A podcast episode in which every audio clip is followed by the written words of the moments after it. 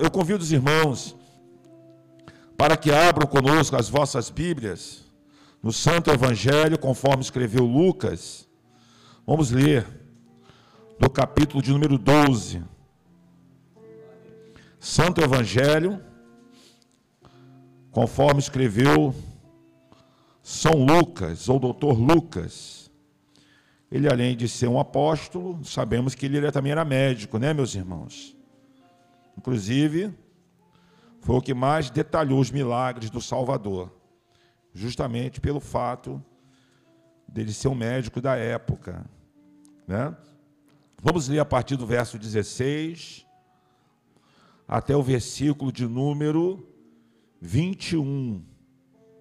Santo Evangelho, conforme escreveu Lucas.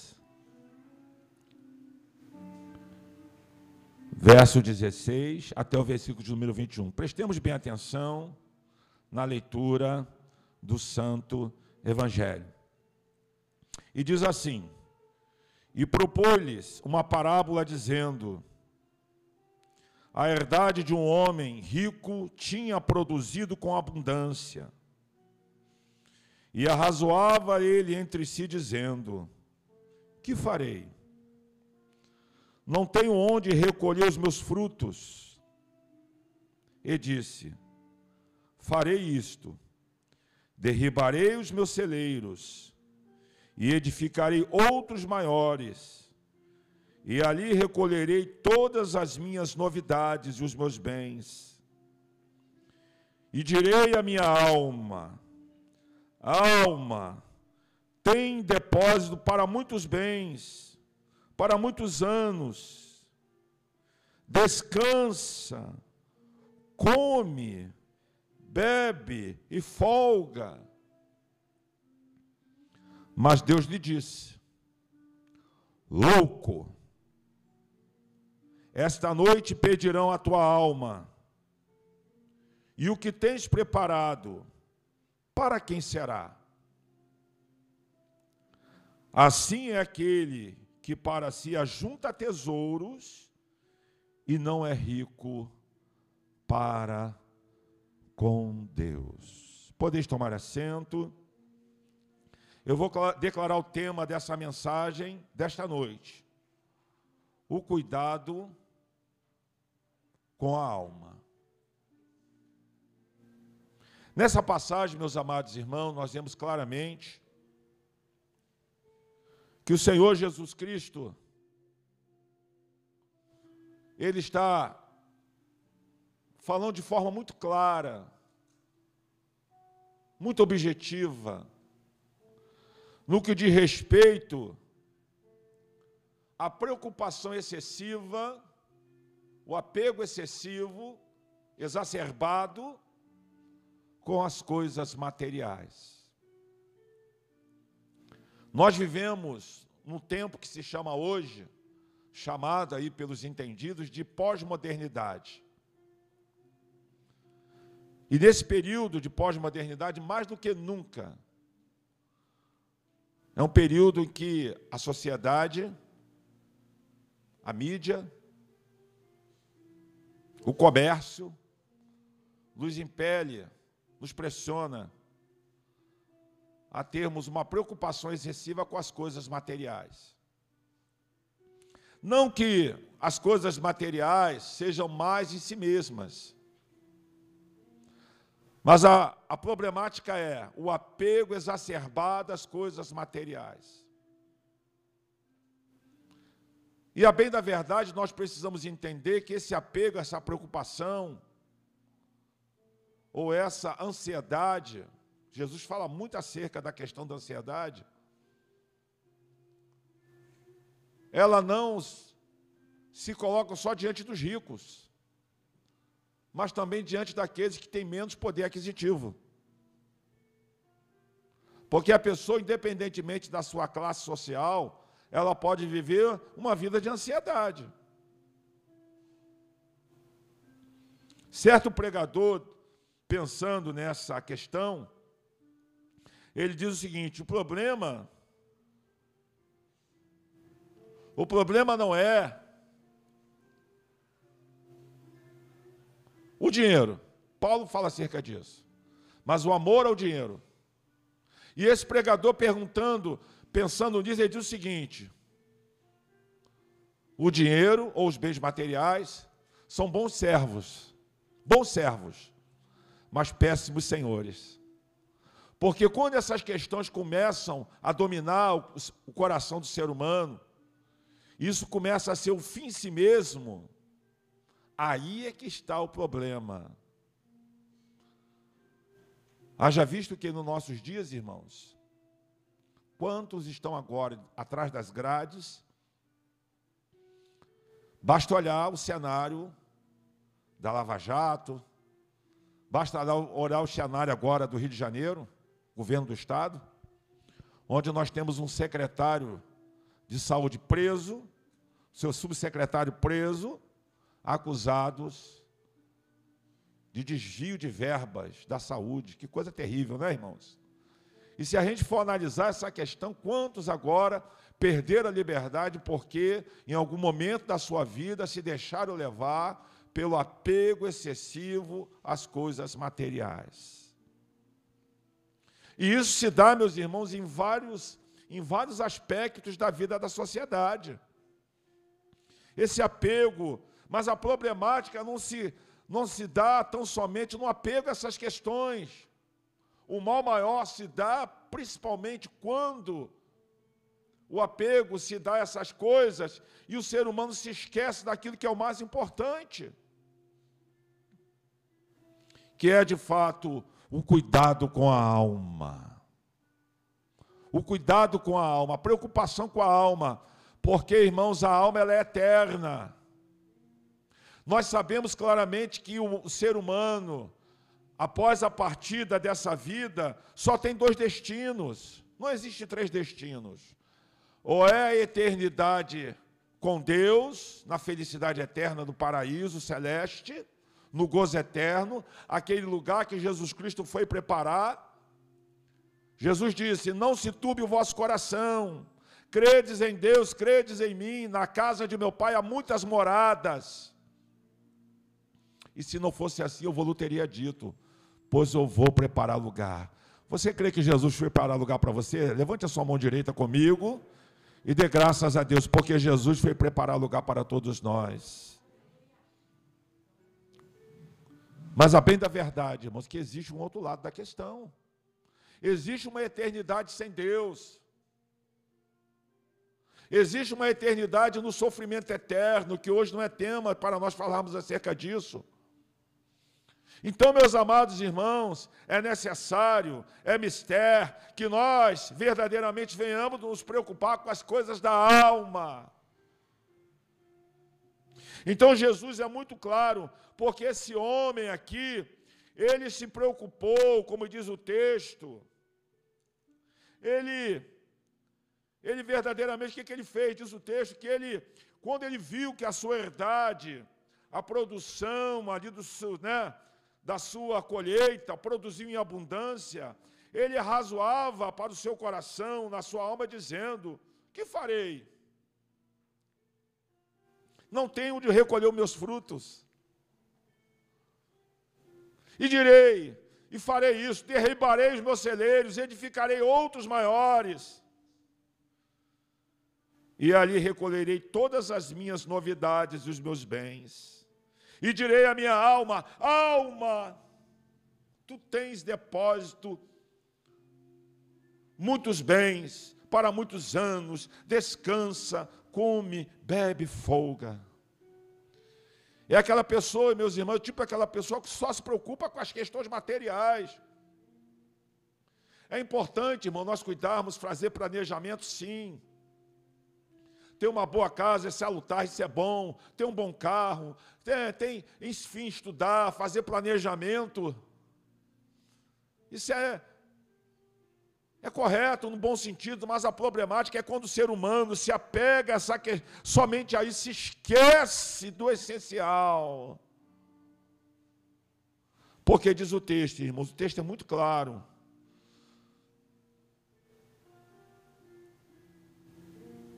Quando Deus lhe disse, louco, Estava pesquisando no original essa palavra louco. Seria insensato. Insensato. E aqui, irmãos, isso é genérico. Se, é, se aplica não só o homem do gênero masculino, mas também a mulher também. Louca, louco. Hoje pedirão a tua alma. E o que tens preparado para quem será? Ou seja, o homem sensato ou a mulher sensata se preocupa com o seu desenvolvimento espiritual. Porque a nossa preocupação tem que ser, irmãos, com a questão da nossa alma, principalmente. Haja visto que existe uma disciplina no direito chamada sucessões, aonde quando chamado de cujos, no caso morto, ele vai deixar os bens para os seus herdeiros. E se os irmãos lerem o livro de Eclesiastes, o sábio Salomão, que conquistou tanto, ele chegou a dizer: vaidade, vaidade, tudo é vaidade. Porque Salomão chega a dizer que ele, no seu tempo, ele conquistou tudo, tanta coisa, e na verdade, alguém sucedeu os bens dele. Não que seja errado deixar para os filhos, né, para os herdeiros, não, mas a, a problemática é se preocupar só com essa questão e se esquecer com a sua alma. Então, a proposição que o Espírito Santo nos traz, a grande verdade espiritual que nós entendemos e que vemos com essa realidade, é que sim, irmãos, precisamos nos preocupar com o desenvolvimento da alma. Agora, o que de fato nós podemos aprender acerca dessa verdade? Vejamos, pelo menos, irmãos, duas verdades centrais que nós não podemos perder de vista. Em primeiro lugar, a morte pode chegar a qualquer momento. Ela pode chegar a qualquer momento.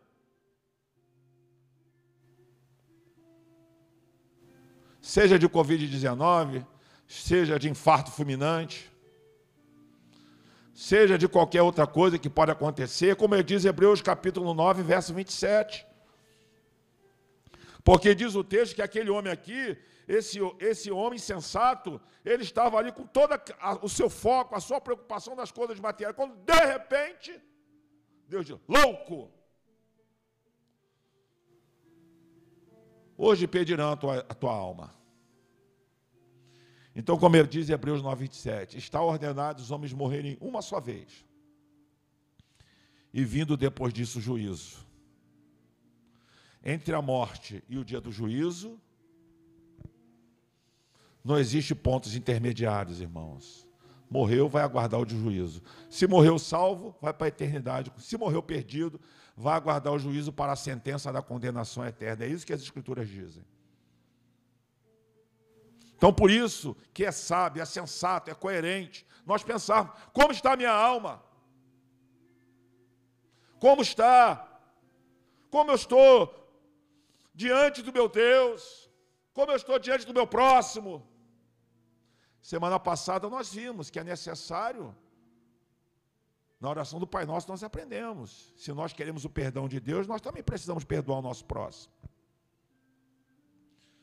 Mas a segunda verdade que não quer calar nessa noite, a segunda verdade é que o homem ou a mulher que não são loucos, mas sim sensatos, preocupa-se com o desenvolvimento da alma. Preocupa, cuida da alma. Assim como aquela pessoa que tem apreço pelo jardim, né, irmãos? Quem gosta de jardim aqui? de flores, né? Não é verdade? As donas de casa normalmente cuidam né, da sua casa com aquele carinho, né, com aquele cuidado. É, irmãos, a gente cuida de coisas materiais, né? Se quer ver uma coisa que o pessoal está cuidando muito hoje, se der um probleminha, logo entra em pânico, é celular. Não é verdade? Devido a questões sociais, celular deu um problema. O meu mesmo essa semana deu um problema, aí semana passada foi um Deus nos acuda. Deve tanta coisa hoje que está envolvida com o celular, aplicativo dali, aplicativo dali, né, grupos não sei o quê. Então, ele já está fazendo parte, mas a problemática é eu só me preocupar com isso. Então, meus amados irmãos, o desenvolvimento da alma, em primeiro lugar, tem a ver com a nossa vida de oração. Como está a nossa vida de oração? Quanto tempo eu tenho separado para estar com Deus? Quanto tempo eu tenho dedicado ao meu devocional? Paulo escrevendo aos Efésios, capítulo 6, verso 18, vejamos o que, que diz o Santo Apóstolo acerca dessa verdade. Efésios, capítulo 6, versículo de número 18. Paulo, o apóstolo Paulo, falando acerca, no verso 10 ele diz: No demais, irmão meus, fortalecei-vos no Senhor e na força do seu poder. Paulo está dizendo que nesse mundo nós estamos em batalha espiritual contra as trevas, contra as obras da maldade, contra os demônios. E na armadura que o apóstolo Paulo fala, ele fala de várias peças dessa armadura.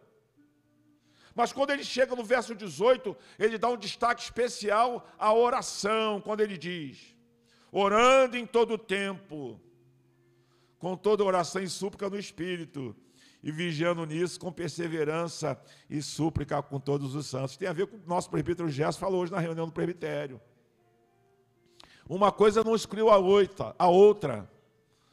Eu posso começar bem meu dia orando, separando o tempo, mas eu não posso me esquecer que durante o dia eu tenho que estar em speed de oração.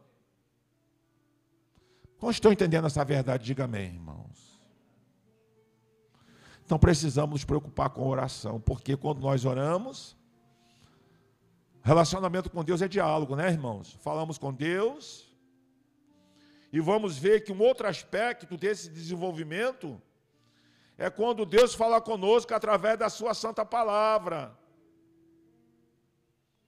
Interessante que Jesus, falando acerca da, da importância, da relevância desse relacionamento com Deus, ele manda não tão somente ler as Escrituras, ele manda examinar as Escrituras. Você quer ver uma coisa? Quando a gente vai ser atendido aí pelo clínico geral, pelo médico, né? A gente fica chateado que quando o médico nem olha no nosso rosto direito, né? A gente sai assim, ah, nem olhou para minha cara. Principalmente em posto de saúde público, não é isso, irmão? Nem olhou para mim direito. Nem me examinou. Mas é interessante que o Salvador manda nós examinarmos as Escrituras. Evangelho de João, capítulo de número 5, versículo 39.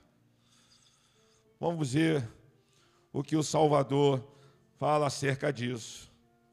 Quando ele diz, preste bem atenção, versículo 39, o Salvador diz assim: Examinai as Escrituras, porque vós cuidar nelas a vida eterna, e são elas que testificam de mim. Irmãos, tem gente que está examinando o Facebook, examina a vida dos outros examina tudo, vai examinando tudo, examina jornal, exa... não, e que essas coisas sejam mal em si mesma, dependendo do caso. Examina tanta coisa, ah, jornal, ah, irmãos, e as escrituras? Porque nós sabemos, irmãos, que as escrituras é luz. O salmista já vi disse: Lâmpadas para os meus pés é a tua palavra, e luz para o meu caminho. Jesus mandou examinar, porque quando nós examinamos, na verdade nós estamos alimentando o nosso espírito, nós estamos fortalecendo a nossa alma. E hoje, meus irmãos, não tem desculpa, porque a tecnologia tem nos ajudado bastante. Nós temos a Bíblia em áudio. Nós temos o hábito lá em casa de dormir ouvindo as Escrituras. Escolhe a sua tradução. O Cid Moreira tem uma tradução muito boa na linguagem de hoje, para quem tem dificuldade né, com alguns termos. Tem outra tradução atualizada. Enfim, irmãos, o que não falta maneiras de nós meditarmos nas Santas Escrituras. Um outro aspecto importante do desenvolvimento espiritual é a relevância e a importância da santificação. Porque a palavra de Deus é clara, ela é objetiva em relação a isso. Hebreus 12, 14 diz o quê? Que sem a santidade ninguém verá o Senhor, irmãos. Não é o que está escrito lá? Buscai a paz com todos e a santificação, sem a qual ninguém verá o Senhor. Não nos enganemos. Sem santidade, ninguém, nem bispo, nem pastor, nem presidente da república, nem membro de igreja, nem cantor, nem cantora, ninguém vai ver a Deus. Então eu preciso, a minha alma precisa se preocupar com a santidade. E quais são os elementos da nossa santificação? Vamos lá, em primeiro lugar, palavra de Deus nos santifica, ela nos purifica. O Espírito Santo nos purifica, nos santifica. E o sangue de Jesus nos purifica. Quem crê que o sangue de Jesus nos purifica? Dá um glória a Deus aí, irmãos.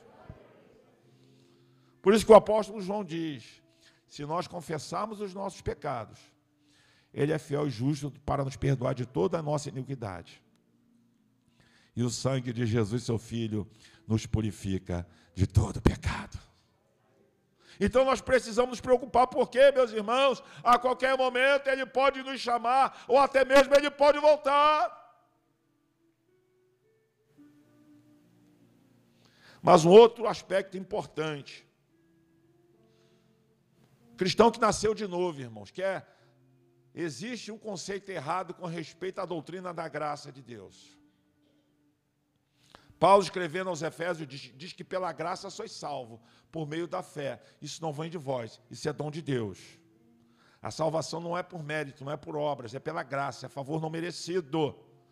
Mas todo aquele, toda aquela que foi atingido pela graça de Deus, que foi impactado pela graça de Deus, que foi regenerado, regenerada pelo Espírito Santo, que nasceu de novo.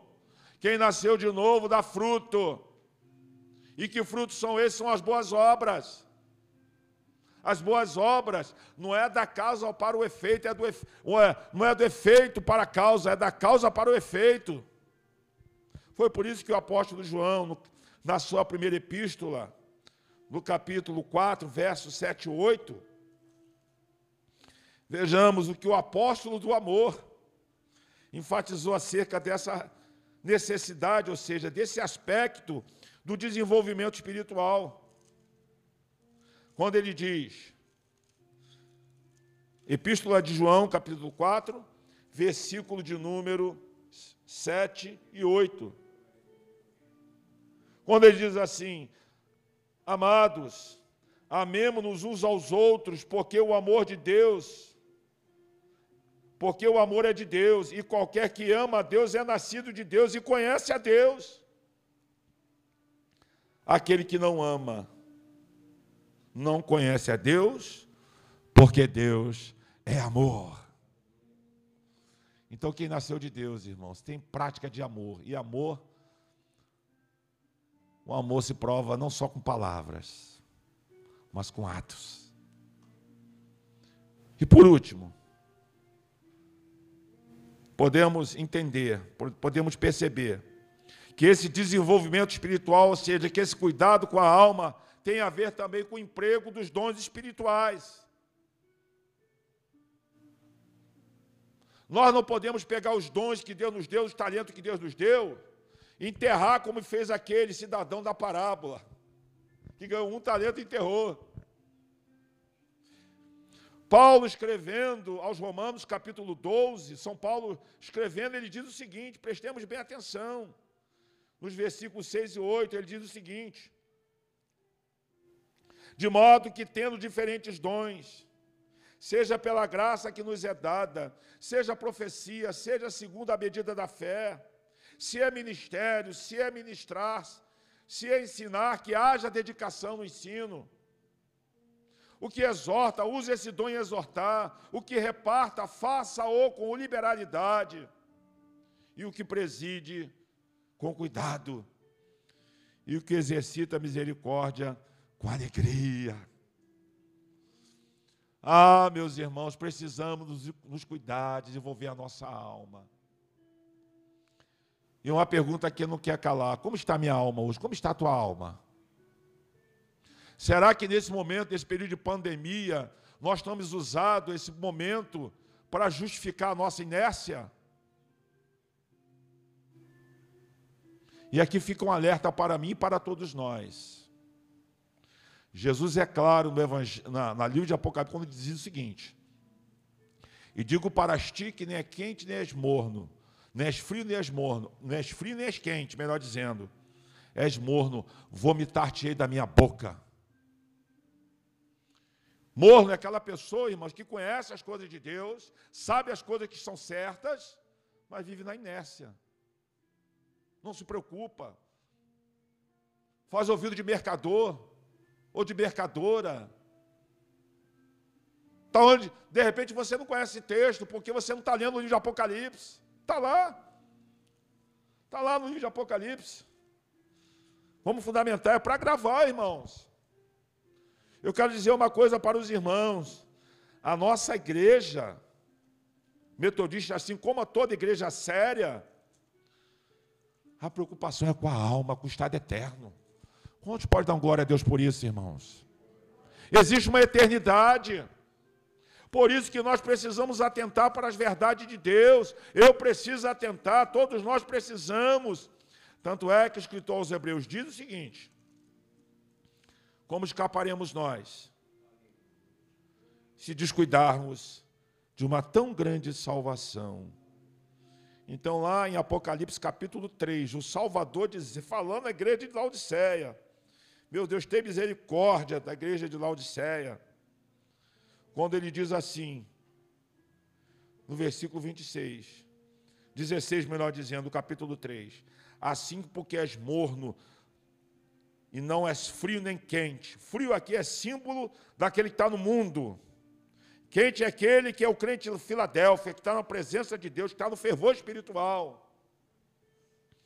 Mas digo para ti que nem és frio, nem és crente, é morno, vomitar-te-ei da minha boca.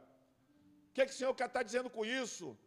Que a pessoa que vive numa mornidão espiritual, irmãos,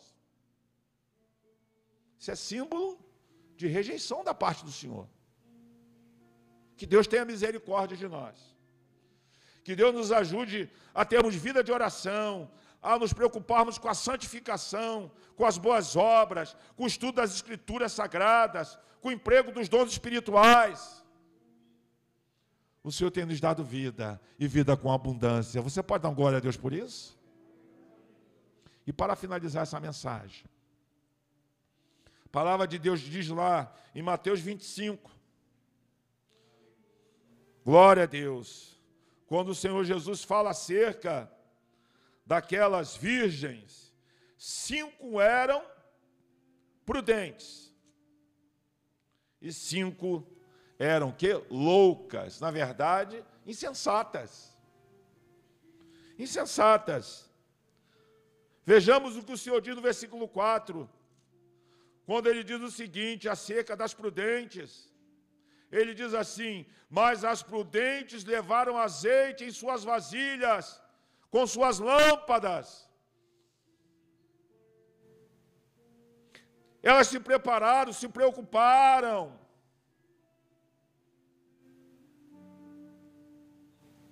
Se prepararam, se preocuparam. Esse deve ser o nosso posicionamento coerente com as coisas de Deus se preparar e se preocupar com as coisas espirituais. Mas, mas as loucas, as nécias, elas não se preocuparam com isso. Isso é símbolo daquela pessoa que está nem aí.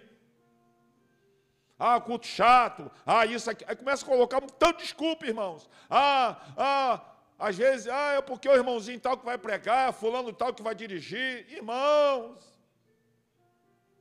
isso é perigoso. Isso é perigoso demais. Aí Jesus arremata a parábola dizendo, ó, versículo 13, que serve para mim, serve para todos nós. Vigiai, porque não sabeis o dia e a hora em que há de vir o filho, em que o filho do homem há de vir. Sendo assim, meus irmãos, vamos colocar de pé nesse momento. Vamos suplicar ao Senhor para que nos ajude, para que o Espírito Santo nos ajude. Vamos cantar Renova-me, Senhor. Quantos querem ser renovados por Deus? Essa renovação precisa ser todo dia em nossas vidas. Oh, aleluia. Quantos querem ser renovados? Levante uma das suas mãos para o céu. Eu preciso ser renovado. Todos nós precisamos ser renovados todos os dias pela graça e pelo poder do Espírito. Cante com a alma.